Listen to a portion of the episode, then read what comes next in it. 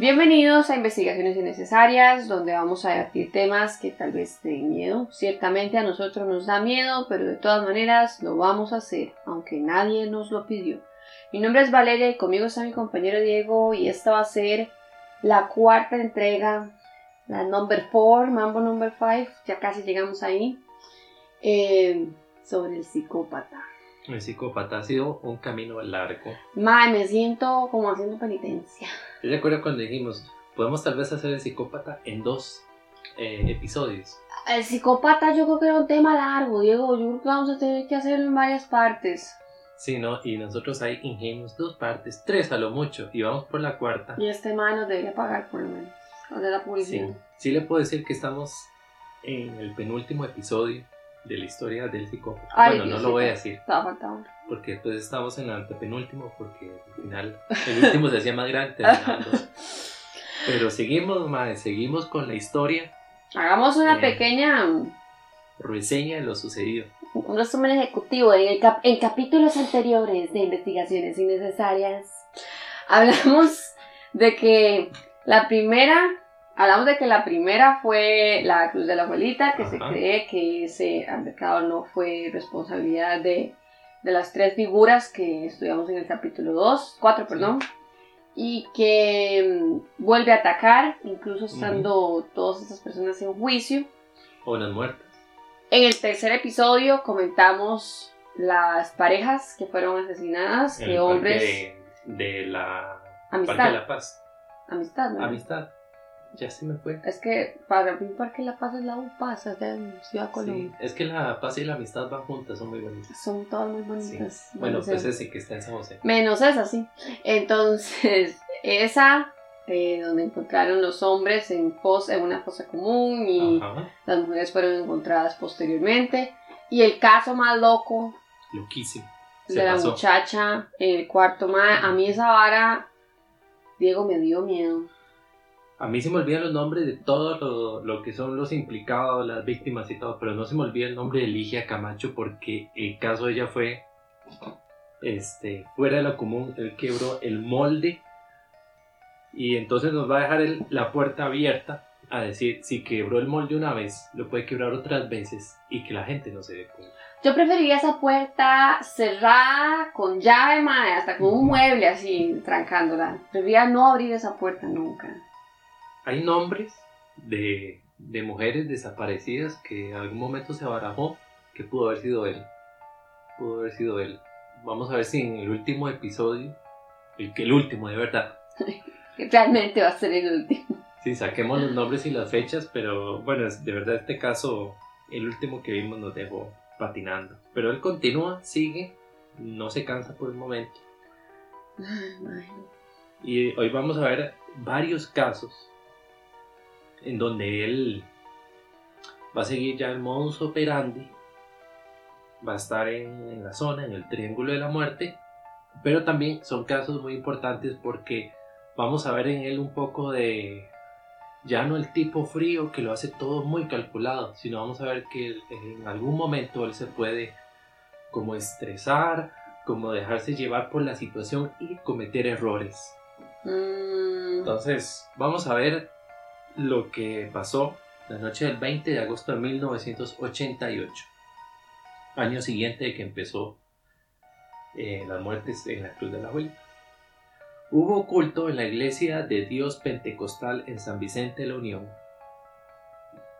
Y el pastor Adrúbal Vargas Gutiérrez concluyó el evento religioso a las 9 y 55 de la noche. El pastor salió junto a su esposa del salón del templo y siguieron el camino a casa a través de cafetales. Él llevaba un foco.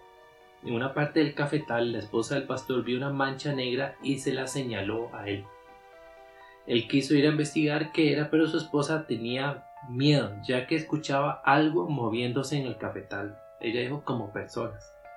Y le dijo que no fueran, porque los iban a matar. Así que siguieron su camino para salir rápido del cafetal. Ellos acortaban camino por, por ese lugar. Bueno, el, el pastor, con la incógnita, deja a su esposa ya fuera del cafetal, recluta a tres vecinos, que eran Fausto Daniel Vega, José Francisco Vargas y Gerardo Montoya. Los cuatro entraron al cafetal para seguir el rumbo de la mancha que había visto hace poco. Al internarse en el cafetal, los cuatro mencionan que escucharon a alguien que corría entre las matas de café. Una vez adentrados, encontraron el cuerpo de Víctor Julio Hernández Sánchez de 18 años. El cuerpo tenía heridas en el lado derecho del pecho y debajo de la axila izquierda, heridas que aparentemente se produjeron por un intento de defensa por parte de la víctima. También tenía una herida de un disparo en la mandíbula en dirección al tallo cerebral. Ya ahí vemos eh, la precisión. La policía supuso que esta última herida fue producida en el cafetal y las anteriores fuera de este. Aquí vamos a ver cómo el azar nos lleva a que encuentren a la víctima pronto. Mike, qué señora más. Más avispada, ¿ver? viva, vivas. Mae, nos van a matar. Vámonos de aquí. Tuvo un discernimiento fuertísimo y dijo: aquí nos vamos.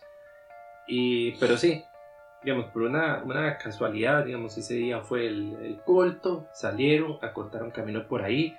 Y vea lo, lo cerca que estaba que tanto esta señora como los que vuelven insisten en que alguien anda por ahí. O sea, todavía estaba. Se supone. Bueno, ellos encuentran a esta víctima. Y cerca, el pastor y sus tres ayudantes encuentran a Araceli Astúa Calderón, de 15 años. Ella se encontraba totalmente desnuda, con heridas en la espalda. Se supone que ella estaba huyendo cuando las recibió. Ok, aquí tenemos dos víctimas y las dos víctimas tienen heridas de defensa huida. Mm, a diferencia de las de la cruz. sí. estaban todas. ¿Quién sabe qué sucedió en ese y No, a lo que se podía entender, que fue algo que lo habíamos comentado, no tenían señales de Sí, solo una muchacha. o así, solo una se había salido Y no fue gran cosa. Exacto. Sí, aquí sí vemos como que hubo un, tema, como que uno puso resistencia, la otra trató de escapar.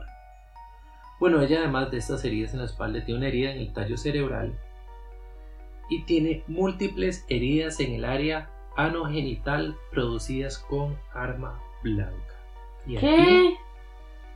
No, mai. Aquí vamos a ver eh, que se nos sale un poco del molde porque sí, tenemos las heridas directas al tallo cerebral, el disparo característico del, asesino, pero también vamos a ver las heridas de forcejeo, huida y las heridas, podríamos llamar ya de, odio, de desenfreno, de, de que algo está pasando en él porque ya Ay, él siente cierta como deseo de destruir. De ya, o sea, absolutamente se pasó. Descontrolado, más. Ya teníamos un asesino, tenía ciertas características y cuando uno no piensa que puede empeorar, se pone peor. El más se pone peor.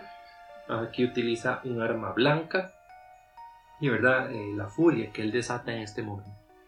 Bueno, ¿y quiénes eran las víctimas? Víctor Julio y Araceli eran novios. Víctor había hablado con su suegro, papá de Araceli, para casarse con la muchacha. Y la fecha estaba programada para diciembre de ese año, 1988. Este, bueno, él tenía 18 y ya 15. Yo creo que en 1988 eso se veía más normalito. es una, es una relación. Hoy el día el padre, vea, se pararía de uñas, saldría en. Eso de casar a una muchacha de 15 años. No, no, hoy el pani se pondría mal. Malo, malo se pondría el pani. Fuera el pani, la sociedad. es como, sí, no muchachos, usted no, no tiene la capacidad como para andar decidiendo. Me imagino a, Ignacio Santos diciendo, ¿qué está pasando? Costa Rica. despierta Costa Rica, despierta. Pero bueno, ellos eran novios y se iban a casar para diciembre. Ese día, el de los hechos, ellos volvían de una fiesta en Curridabat ellos cuando volvían mm, de la fiesta fueron vistos por una persona en el bus que iba hacia esa zona y fueron vistos por un taxista. O sea, una, dos personas los ubican, con vida. El taxista pasaba por el cafetal y vio a la pareja caminando. Usted imagínese San Antonio de Puriscal. Sea, algo relajado. Ahora ya no, pero digamos, Bueno, en su momento, o sea, como usted cuando iba caminando en su casa en Puriscal, ahí ve. oscuro, man. Sí. Entonces, bueno, él pasa de frente, ve a la pareja caminando. Sigue y cuando los observa por el retrovisor, él dice que detecta un movimiento extraño. El taxista siguió, dio vuelta y cuando volvió a pasar por la zona, porque estaba intrigado por lo que él vio en el retrovisor, obviamente de noche a la par de un cafetal no pudo ver mucho, solo algo, algo extraño. Lo único que vio al dar vuelta fue a un perro olfateando algo en la calle. Entonces, Ya no estaban ellos. ellos no estaban. Él viene en, en el taxi, los ve caminando, retrovisor ve un movimiento extraño, da vuelta y encuentra un perro oliendo el piso. Nada más. Esa noche, otra persona, vecina del lugar, Olga Lidia Trigueros, dijo que escuchó correr a varias personas dentro del cafetal. Otro elemento ahí que va a ser súper importante porque ella insiste en que fueron varias personas. Posiblemente las víctimas de un mismo psicópata Puede en ser, momentos de forcejeo. o el psicópata de alguien más. Mm, teníamos la teoría de que posiblemente Juan no Ujú. estaba solo. Entonces, minutos después de que el psicópata atacó a Víctor Julio Araceli, trató de emboscar a otra pareja. Valeria, minutos después, Este ma estaba, pero así ya. desquiciado. Dios santo. Por minutos, Valeria. O sea, él, Estaba, digamos, en racha. sabemos que él era una persona que podía atacar en masa, Ujú, Tenía la capacidad. Pero era una persona que atacaba y huía de la zona. Aquí lo vemos que ataco, no huyo de la zona, sino que en la misma zona ataco minutos después. Mae, todo este, este descontrol se da después de la muerte de Ligia. Sí. Sí, él, de verdad que después vamos a ver unas hipótesis de qué sentía él, cómo andaba. Pero aquí él se descontroló realmente. Minutos después de la primera pareja, iban tres personas caminando, que era José Alberto Soto Solano, una muchacha que se llama, eh, no revela el nombre, se hace llamar Corina C, y su hermana Giselle. Por cierto, Corina, eh, una de las razones por las cuales ella no da el nombre es porque ella siente que todavía está expuesta ante el asesino. Claro, y como es un misterio tan grande y... Mae, con toda razón, honestamente. Y bueno, ellos, José Alberto, Corina y Giselle, habían, están- eh, habían estado en el Salón Estrella Roja de San Diego de la Unión. Salieron del local a las 11 y 15 de la noche.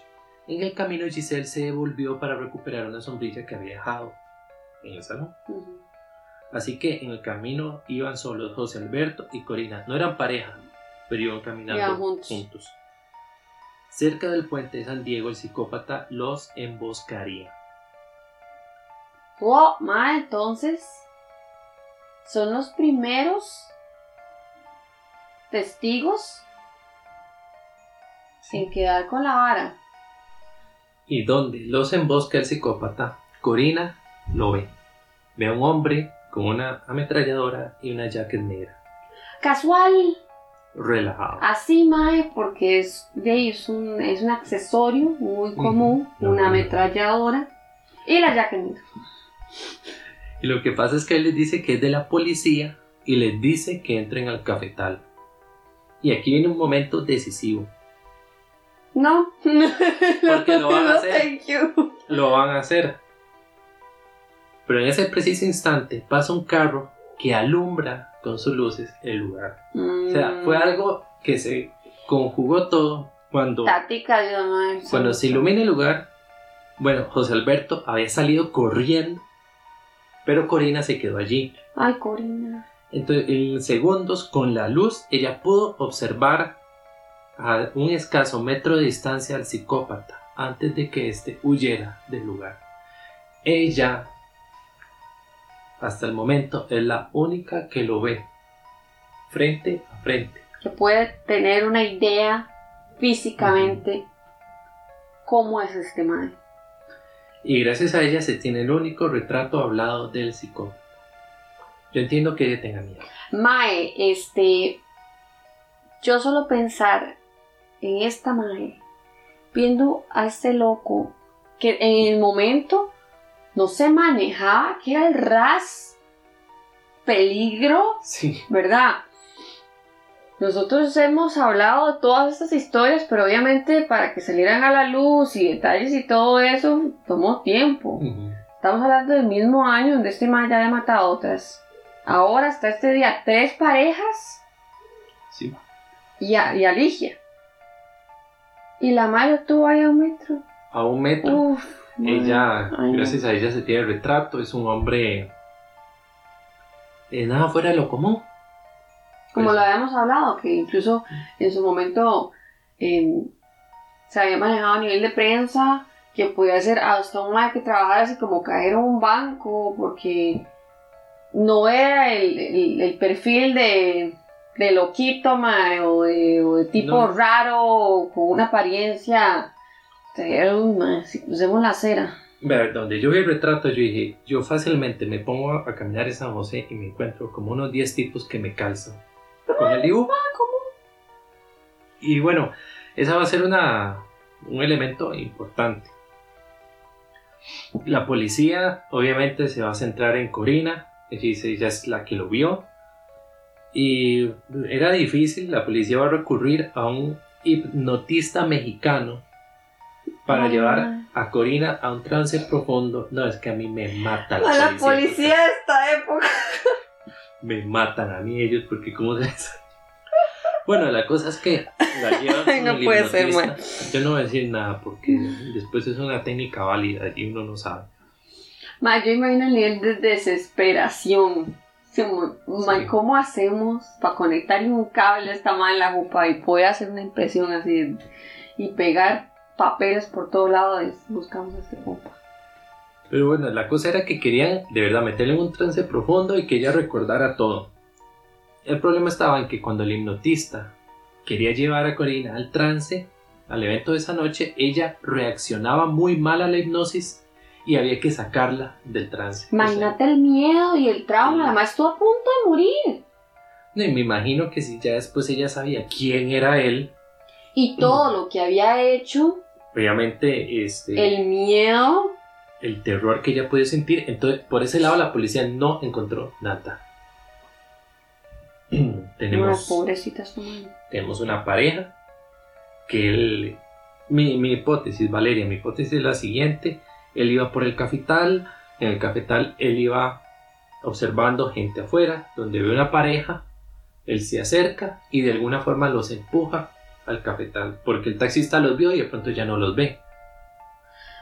Interesante lo de, lo de soy policía. Ajá. Entonces habíamos mencionado que tenía que tener algún elemento de confianza o, tenía una técnica para acercarse a la, a la gente porque el mae anda una pinche ametralladora, no Mm. es, digamos, un- una taza de café. Entonces usted dice, mae aquí en la oscuridad yo siento que, con una ametralladora. que esta, no vamos a saber, pero esta pudo haber sido una técnica que él utilizó antes. Pudo haber sido, o sea, tal vez las otras parejas, con alguna de ellas utilizó Y ese... si, si él tenía experiencia, entonces podía hacerlo con autoridad, digamos, sabiendo cuál era todo el procedimiento de cómo hablar, hacer. cómo comportarse, qué tipo de vocabulario usar, por ejemplo. Si tenemos un elemento de la tengo. Pero bueno, esa fue ese ataque. Vamos a pasar al año de 1989. O sea, el MAE paró, técnicamente. Un tiempito. Estamos en agosto del 88, estamos en abril del año siguiente, para unos meses. Las siguientes víctimas del psicópata fueron Marta Miriam Navarro Carpio y Edwin Mata Madrigal. Ellos eran amigos de 30, con 30 años cada uno. Él había trabajado en la policía, pero había abandonado para dedicarse al área de la construcción. Y ella era empleada doméstica y planchadora. Era el 20 de abril del 89. Marta iba de camino a su trabajo de planchadora cuando se encontró con Edwin, ella se montó a su pickup y siguieron el camino hasta una calle desolada en la finca Inversiones Z entre Curridabat y La Unión. Eso es lo que se sabe del encuentro entre ellos. En la madrugada del día siguiente, el cuerpo de Edwin iba a ser encontrado por Orlando Leiva Picado, quien por casualidad de la vida fue el mismo que encontró el cuerpo de otra víctima del psicópata, el cuerpo de Mario Rodríguez. Entonces se puede creer que la misma persona en distinto tiempo encuentre dos víctimas del mismo asesino serial. Yo me hicieron a la casa, seguro. Ese tipo andaba con una racha que no le cuento. ¿Cuándo se te muerta, mamá? Sí, Dios, qué miedo. O sea, ¿Se imagina tomar café con ese? Las historias que le puedo contar a uno. no jamás. Qué tipo más salado. Ahí relajado dice, no, es que di, yo un día me encontré y después me volví a encontrar como un año y medio después, así. Gente muerta. Pero este señor Orlando dice que en un primer momento él creyó que el hombre dentro del pickup estaba dormido y que una mancha que había a la par del carro era aceite. Él siguió su camino y en el trayecto en la oscuridad observó a dos personas que cargaban un maletín. Fue cuando volvió a pasar por el lugar del pickup que cayó en cuenta de que la mancha era sangre. El maestro estaba muerto adentro del pickup. Ujú, Sí. ¿Cómo murió? Bueno, Edwin murió de un disparo en la cabeza que provino fuera del vehículo y eh, reventó el vidrio del conductor. No nos sorprende, ya sabemos que el psicópata puede eh, disparar a través de un vidrio sin miedos, que el reflejo no le va a hacer nada. Man. Según la autopsia, Edwin había consumido alcohol ese día. Marta, quien iba con Edwin, estaba casada. Su esposo había estado buscándola y puso la denuncia en el OIJ por desaparición. Hasta ese momento no se sabía que ella era una de las víctimas. Solo tenían a este señor Edwin. Pero la policía obviamente estaba en la búsqueda de alguna mujer porque la muerte de Edwin tenía las características propias del psicópata. Entonces, encontrarse eh, A un más solo era lo más probable que tuviese alguien, a una mujer. una cerca. pareja, posiblemente se la llevó a algún lado. Siete horas más tarde fue encontrada ella a poco más de dos kilómetros del pickup en la finca La Itaba, en el río Tiribí, a la par de un tronco que se utilizaba para cruzar el río. Ella tenía piedras encima, una de ellas tan pesada, detalle importante, tan pesada que se ocuparon varias personas para moverla. O O sea, el... el- Mae no podía estar solo. No. Ella tenía tres heridas de bala alrededor de la boca y heridas en el área anogenital. Seguimos eh, con el nuevo modus operandi que él tiene la vez pasada. Una furia que lo lleva a atacar a la mujer. Sí, o sea, este mae evidentemente mata al mae porque sí. Para eliminarlo de, de la escena. De la escena. De, lo- de lo que él. Curioso que entonces, bueno, usted había mencionado que hay mujeres desaparecidas que podía considerarse se le atribuyeron a él. Pero la alerta que había eran parejas, Ajá. hombre-mujer. O sea, él tenía el instinto de acercarse a un hombre y a una mujer, matar al mae porque sí, y generar un daño impresionante en la mujer. Sí, en este momento. Estamos hablando de que a veces... Sí, sentimos- va evolucionando, ¿verdad? Ajá, a veces creemos por las películas como que el asesino serial es el tipo que la primera vez que hizo algo lo hizo eh, a la perfección dentro de la locura de su mente. No, Y no, a veces son tipos que empiezan de una forma. va viendo a ver hasta Y- dónde logran llegar. Ujú. Él en este momento busca la pareja. Ujú. No sabemos si antes pudo haber buscado a la mujer sola. O sea, no sabemos. Pero sí en este momento él es una persona, no solo, eh, no solo es un asesino, sino que es un asesino lleno de furia, que tiene un tema muy fuerte con las mujeres y es un tema eh, claramente sexual por el ataque que ¿Cómo lo inflige en las mujeres hasta este momento. Supuestamente hubo un testigo que dio información con respecto a lo que sucedió ese día. Él describió a dos hombres con un maletín que realizaban el ataque hacia el vehículo y que luego se llevaron a Marta inconsciente hacia el río Tiribí. Al final el testigo desdijo su primera versión y empezó a encauzar la declaración hacia dos conocidos suyos. Por esto la declaración de este aparente testigo no llevó a más. Aquí estaba interesante lo del testigo porque se podía corroborar con lo que vio Orlando, o sea, dos, un maletín, pero obviamente donde él empieza a encauzar para tratar de llevar la culpabilidad hacia dos conocidos de él, ya está extraño, ¿verdad? O sea, esto, yo no sé si, si él de verdad los vio. Si él los vio, si, si él de verdad los vio, arruinó en este punto la investigación porque él pudo haber dado información veraz junto a información que era un invento y en ese momento es información que ya no vale. ¿Y qué compa más tuanis? No eres amigo de la sociedad. Tirarles ahora aprovechar la oportunidad. Sí, para quitarse. Sí, ¿sabes que se me dio una plata? Va a ver. Y después de este ataque, Valeria, el psicópata desaparecería por cinco años. Cinco años. Cinco años. Ya después vamos a ver las hipótesis. ¿Por qué él desaparece cinco años? ¿Qué le pasó? Eh, ¿Tuvo algún problema de salud? ¿Tuvo algún problema legal que, que no, lo llevara preso? salió del país. Salió del país es una hipótesis que a mí siempre me ha parecido interesante porque entonces estaríamos hablando de un asesino serial que atraviesa fronteras. Que tal vez puede haber actuado en otro país y entonces su historia no va a calzar con la que, la que se tenga acá. O sea, si, o sea, seamos sinceros, si esta gente andaba buscando un hipnotista para ver qué sacaba, yo digo que la coordinación entre la investigación judicial de Costa Rica con el otro país no iba para ningún lado. Del FBI que llegó como 10 años después. Sí, y les dijo, eh, esto está malísimo, como decía. Cinco años, hasta el 17 de marzo de 1995. Ah, ya nacido. Ve, positivo, man. Qué bonito el mundo aquí a parar.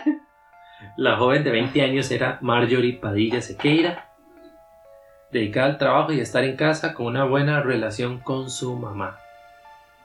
Ella llevaba días mencionándole a su mamá que había un hombre que la observaba en una pulpería y aunque nunca ahondó más en el asunto, esos comentarios resultaron ser un indicio sobre lo que sobre la posibilidad de que el psicópata la haya estado acechando. Mm.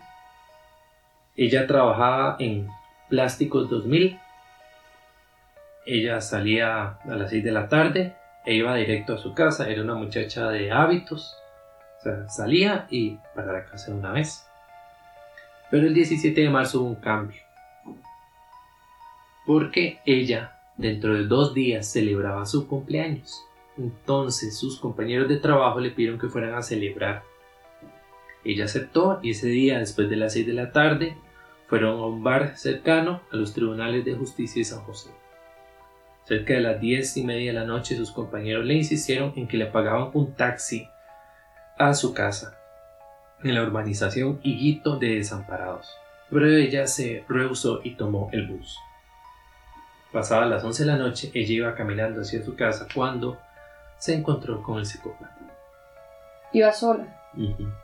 Ella buscó huir y el asesino le dirigió un único disparo que la impactó en la espalda.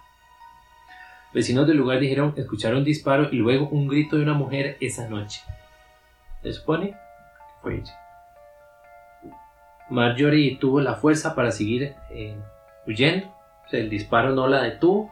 Ella siguió su huida y alcanzó a llegar a una casa en donde pidió ayuda. La casa era de Mari Monge. A ella el psicópata no la mató. Ella pudo ir y llegaron a casa. Llamaron a la Cruz Roja. Esta llegó al lugar y trasladó a Marjorie estable hasta el hospital. Marjorie pudo hablar con las personas que la auxiliaron y le dijo que podía reconocer a la persona que le había disparado. A pesar de que llegó estable al hospital, Marjorie no sobrevivió a la operación que le realizaron. y fue enterrada el día que cumplía 21 años. Nunca tuvo la oportunidad de revelar los detalles sobre la persona que disparó. Se sabe que fue él por... El arma. Ujú. Pero toda la información que ella tenía, que ella conservó mientras huía de él, mientras no se... mientras luchaba contra la herida que ella tenía, Claro. Y Eh, escapaba. Esa información desapareció y nos encontramos una vez más con una situación sumamente frustrante con este caso de que de verdad ella pudo haber dicho mucho y no sobrevivió la operación a pesar de que iba estable en la ambulancia ¿Y la muchacha que le ayudó? tampoco es que en ese momento Ya no iba. ella dicen que ella como sí dio información que ella hablaba del que le disparó pero pero de lo normal como no tranquila después vemos eso o sea están más concentrados en ella en tranquilizarla en que todo iba a salir bien en vez de decir ok denos toda la información que O tiene". sea, pero cuando ella llegó a la casa, el psicópata ya no estaba atrás de ella, posiblemente. no no es que veamos que él huye cuando él sabe que él no va a poder Y casar mae. bien. Como, oh, la porque aquí, ah, en el otro caso él este, donde ve las luces del carro él huye Mm, O sea. Es un tipo que actúa muy rápido porque de verdad tiene como esta capacidad de en muy pocos segundos decir lo logro O no lo logró. o no lo logro. Entonces tiene la capacidad de decir lo logro y aunque estén huyendo en el cafetal yo los agarro. O decir, ok, ya no lo logré por la luz o ya no lo logré porque ella está corriendo. No este, la agarré, no las puede agarrar. Mm. O sea, son decisiones así muy en frío, ¿verdad? No, Claro. no es un novato, insistimos. No es un novato. Y vamos a llegar a las últimas víctimas. Ellos fueron Ileana Jesse Álvarez Blandón y Mauricio Cordero López. Él, propio de Santiago, Puriscal, No. sí, eh, del centro, en lo que se conocía como las pilas del padre. No tengo la menor idea. Eso es por la iglesia, la que se cae. Padre. Eso ya no está, era una referencia en ese momento. Y bueno, ella era de Liberia, y él tenía un trabajo en Laxa y en Radio Mensajes. Ella trabajaba en el periférico de Escazú y estudiaba microbiología en la Universidad de Costa Rica. Se conocieron en dos cercas de desamparados. Ambos disponían de poco tiempo entre los trabajos y el El estudio. Él tenía los dos trabajos y ella trabajaba y estudiaba pero aún así buscaban la forma de pasar tiempo juntos. Acostumbraban ir a, a pasar el tiempo a un tajo que se llama el aguacate en Patarra. El 25 de octubre de 1996 estuvieron en el bar Las Delicias en dos cercas de Desamparados con un familiar y un amigo. Ellos abandonaron el bar antes que la pareja. Ellos, la pareja, se, fue, se fueron a medianoche y se dirigieron hacia el Tajo del Aguacate. Hacia las 5 de la mañana del día siguiente, Neftalí Villalobos encontraría el carro de Mauricio con las luces eh, internas prendidas. Esto haría una alerta. La policía empezaría a buscar. Durante tres días buscaría en la zona el paradero de los jóvenes. Ya tenían ubicados de quién era el carro. eh, Aquí estaban los dos, posiblemente. Sí, ya hablando, ubicaban que estaban los dos. Hasta el cuarto día fue que se encontró el lugar donde concienzudamente el psicópata enterró los cuerpos. Juntos. Los enterró juntos, pero no los mató al mismo tiempo. Otra vez. Toma el Ujú. primero. Sí, lo que hizo el psicópata fue que los sacó del carro y los hizo caminar por más de un kilómetro hasta el lugar en donde de tres disparos en la cabeza asesinó a Mauricio. Eh, no sé por qué. O sea, él, él no tenía ningún reparo en, en asesinar al hombre y dejarlo en el carro. Pero a él decidió llevárselo más de un kilómetro. Ok. No sabemos qué fue lo que pasó. Se encontró en la zona una fogata, por lo que se sospecha que el asesino pudo haber mantenido una conversación con la muchacha antes de asesinarla con también tres disparos. En el lugar se encontró una botella que entre sus componentes había etanol y metanfetaminas. Y con esto tenemos el último caso conocido del psicópata. Por lo menos. Mm, es un caso que habla, habla algunos detalles, bueno, habla de que sí, claramente era él. No sabemos por qué insistió llevarse a Mau- Mauricio. O sea, por qué No como el caso anterior ¿no? de la- de- del señor que Sí. en el carro. había algo. mm, no podemos saber qué fue. Tenemos el dato de que el asesino habla con la muchacha. Está en drogas. está muy high, está muy pegado. Esto da una hipótesis sobre también qué tipo de sustancias podía usar él, ¿verdad? Que usara algo como para Ay, sí, tener como la... Llenarse la de valentía y decir, voy a matar gente. Porque también es que él acecha. Y, y la acechanza no es de que llegué y casualidad me los encontré. Sí, Es este un- mae tiene cierta, cierta que- técnica, o sea. Sí, que podía tomar ciertos elementos, ciertos químicos para mantenerse horas al acecho. Porque bueno, ellos se los encuentra ahí en, en un tajo, eh, solos, y yo digo, bueno, ¿cuánto tiempo? ¿Cuánto espera? Donde hablábamos que el Mae solamente con Ligia, él fue y la buscó. Ajá. Normalmente él está en un lugar y el que pasa es la víctima.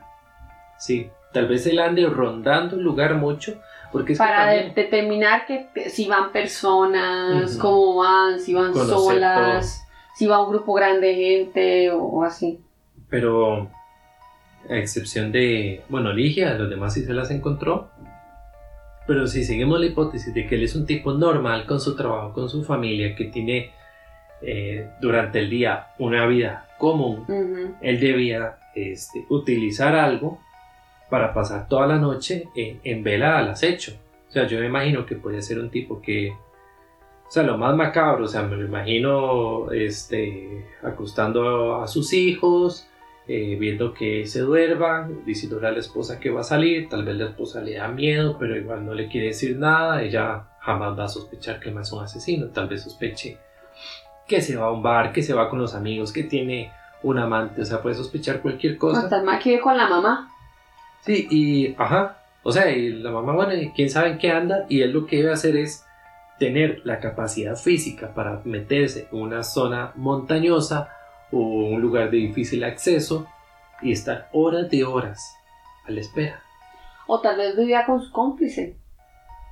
Puede ser, pues es que de verdad que hay situaciones que nos hacen pensar que él no estaba solo. De ahí la piedra. Si se ocuparon varios, varias personas para mover una piedra, él no la puso ahí solito, ¿verdad? Pero es frustrante porque ver todas, todas las personas que hemos visto, diferentes eh, escenarios, escenario muy rural, escenario más o menos rural. En eh, parque, en cafetales, en, En un la tajo, en la casa.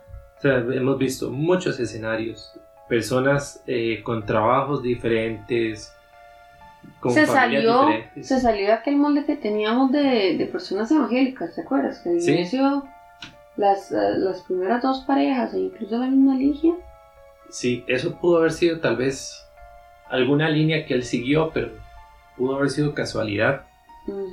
Pero insisto, O tanta sea, gente, ahora con eso es una masa casualidad. sí, tanta gente, lugares diferentes, profesiones diferentes, la hora, la noche, nada más tenemos la noche, a excepción del primer caso que fue de día. Sí. Y Valeria, este, estamos como al principio. Seguimos como las vacas. Este va a ser el último caso que se sabe que fue él, pero en ese momento, en ese año no se sabía. Y ahí es donde yo entiendo que la, el temor, el terror con respecto al psicópata duró muchos años más, porque decían, ok, él se desapareció cinco años.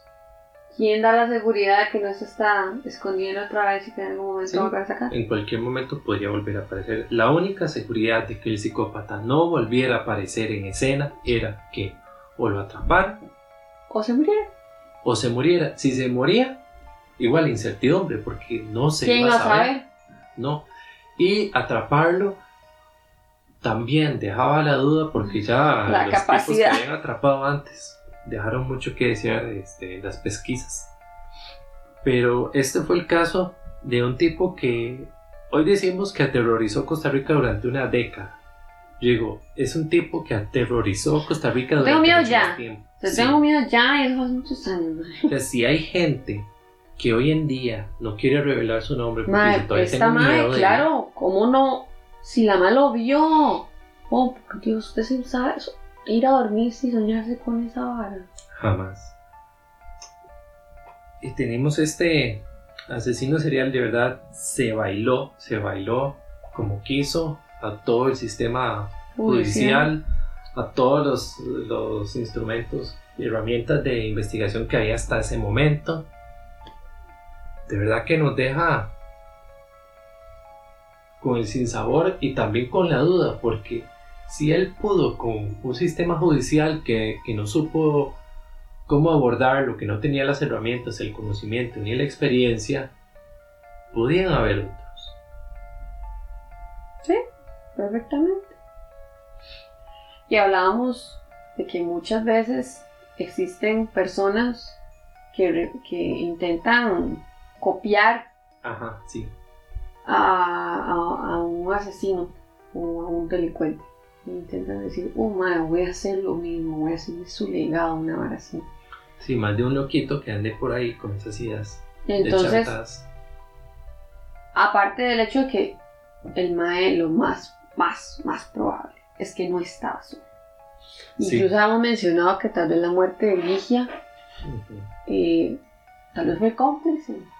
Le prestó el arma, mae, o Yo una creo hora que, así, no sé. él Son sin duda ocupó a alguien. posibilidades. Por lo menos en dos oportunidades lo ocupó a alguien. Ocupó a alguien ¿En la primera? cruz y en el de la piedra sobre la muchacha. Él ocupó a alguien. ¿Fuera la misma persona? No se sabe. ¿Fue más de una?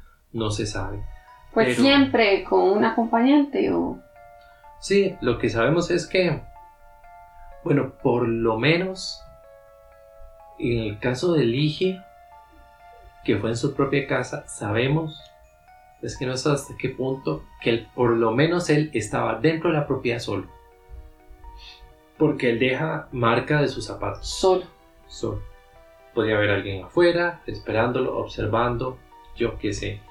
Se podía manejar que en el caso de, de, de Corina, que el cómplice estuviese en el mismo capital, esperando Sí, para eh, amarrar o, o golpear, no sé, a, a las personas que lograse meter al capital. Mm, Mae, y rajado, qué impacto la, la- la- la- el pastor y la, y la esposa. Que la señora le dijo así como, bueno, salgamos de aquí. Señora, usted le salvó la vida a su esposo y la suya. sabia. O sea, que, porque este mae seguro, ahí estaba, mae. Es que a metros, o sea, decía que escuchaba a alguien correr por el cafetal, él podía estar a metros de ellos. Yo siento que también ella pensaba en los casos, porque los casos estaban recientes, era un, era un momento, un ambiente de temor, ellos van por un cafetal y, Y yo le imagino que la-. En las noticias debían salir las desapariciones. Sí. Y también, Cuando se encontraban gente, mira, eh, el día de hoy nos encontramos usted más aquí en una pausa. Yo estaba muy pequeño y no puedo saberlo, pero me imagino la zozobra de que cada vez que pasaba algo, la duda de, ¿fue él? Fue el mismo. O no. Entonces también había mucho temor, pero sí, ella los salvó literalmente, porque si para... Ok, la segunda pareja, que él no pudo, porque apareció el carro y lo iluminó, pero él tenía la capacidad de agarrar a dos personas y moverlas de la calle al cafetal sin miedo, aunque en el cafetal se le saliera un poco de control, pero él lo paraba. Imagínese topárselo en el cafetal, o sea, en el Ya terreno en su, en su charco. de verdad que esta señora lo salvó a los dos porque ni me imagino topárselo ahí en, en la pura oscuridad. Casual. Sí. Y mm, yo digo, ahora, ¿qué sabemos de él? De él sabemos... Que anda la ametralladora, ¿se acuerda que Sí. lo habíamos hablado? ¿Y el mae qué? Estaba en la espalda, ¿no? Sí, él Holanda y la porta. es un tipo que sabe de armas, por lo menos sabe muy bien del arma que usa. O sea, tiene experiencia con el manejo de armas, tiene autoridad al hablar y decir que es policía. Esto es súper importante porque estamos viendo un tipo que ya sea dentro de Costa Rica o fuera de Costa Rica, él tuvo algún tipo de entrenamiento. Porque seamos sinceros, digamos, En esa época no había YouTube, ma, como para hacerse un tutorial y, y- no, no. No, y a mí me dicen, aprender. a mí me dicen, vaya, vaya, dígale a esa gente que usted es policía, nadie me va a creer. Bueno, Es que yo soy policía. No, el tipo sabía lo que estaba haciendo. Era, sí, una persona de noche con capacidad física. Me lo imagino como una persona fornida, robusta. con autoridad más. Sí, con la capacidad de, de internarse en terreno difícil y salir como el más tranquilo y, y- y someter a la gente bajo su voluntad. O sea, era una persona con, con una condición física bastante buena, sin duda. Eh, se siente que también una persona de familia, o sea, no pensemos en el, en el tipo raro, Apariencia, apariencia estándar. Sí, podría ser cualquiera. Eso es lo que más da miedo. Y solo nos queda ver la supuesta solución del caso. Yo una vez le digo, hay una supuesta solución. Mucha tranquilidad le da uno de eso. Sí, para mí, adelantando, porque vamos a tener que ver en detalle la supuesta solución del caso en el siguiente episodio. Para mí es muy buena. O sea, para mí Tiene un cierre que llamamos. el cierre está bueno. Yo personalmente creo que podemos estar tranquilos de que el psicópata Ya no esté. ya no esté. Ay. Ah, Puede haber otro montón de gente. Pero también, Pero él, el original. pero algo que me dejó pensando cuando vi la supuesta solución es que vienen la- la- las dudas. Porque entonces decían, sí, esa es la supuesta solución, pero... Y otros investigadores salían con otros temas. Entonces yo decía, bueno, ¿será la mejor solución la solución definitiva? O a veces tal vez nos encontramos con investigadores que ligan elementos y dicen, esta es la mejor solución, pero el tipo no lo tenemos. Mm, Es que, verdad, hasta que yo no viera a un, a un tipo, este... Que vayan y le encuentren la vara y. Ajá, y que declare y diga, fui yo, y hasta que no lo encierren, yo y no puedo decir, declaraciones y fue... descripciones que solo el MAP pudiese haber conocido. Si hasta ese momento yo digo, o sea, personalmente, para mi tranquilidad mental, él ya no anda por ahí. Vamos a apuntar todos nosotros. Pero siempre va a quedar la duda cuando veamos. El próximo capítulo, El la entrega final. Tan, tan, tan. na, na, un montón de detalles vamos a ver. Tun, tun. Bueno, gente, vamos llegando. Ya vemos una luz. Ya vemos una luz al final de este túnel, mae. Que hace un túnel que mae, a mí me da mucho miedo. Si llegaste hasta aquí, gracias. Esperamos que nos acompañes en nuestro próximo capítulo de Investigaciones Innecesarias. Visítanos en nuestras redes sociales, Instagram y Facebook como Investigaciones Innecesarias. Ahí compartimos siempre pequeños adelantos del episodio o incluso fotografías o evidencias que tal vez las discutimos por acá. Ahí tenemos una foto de un libro eh, del primer caso. También compartimos pequeños detallitos así que pueden hacer un refuerzo al tema. También uno nos puede contar sus relatos o sugerencias para un próximo podcast. Todos los episodios de Psicópata están en, en Spotify. Esperamos leerlos y que ustedes nos escuchen, aunque eso nos dé miedo. Hasta la próxima.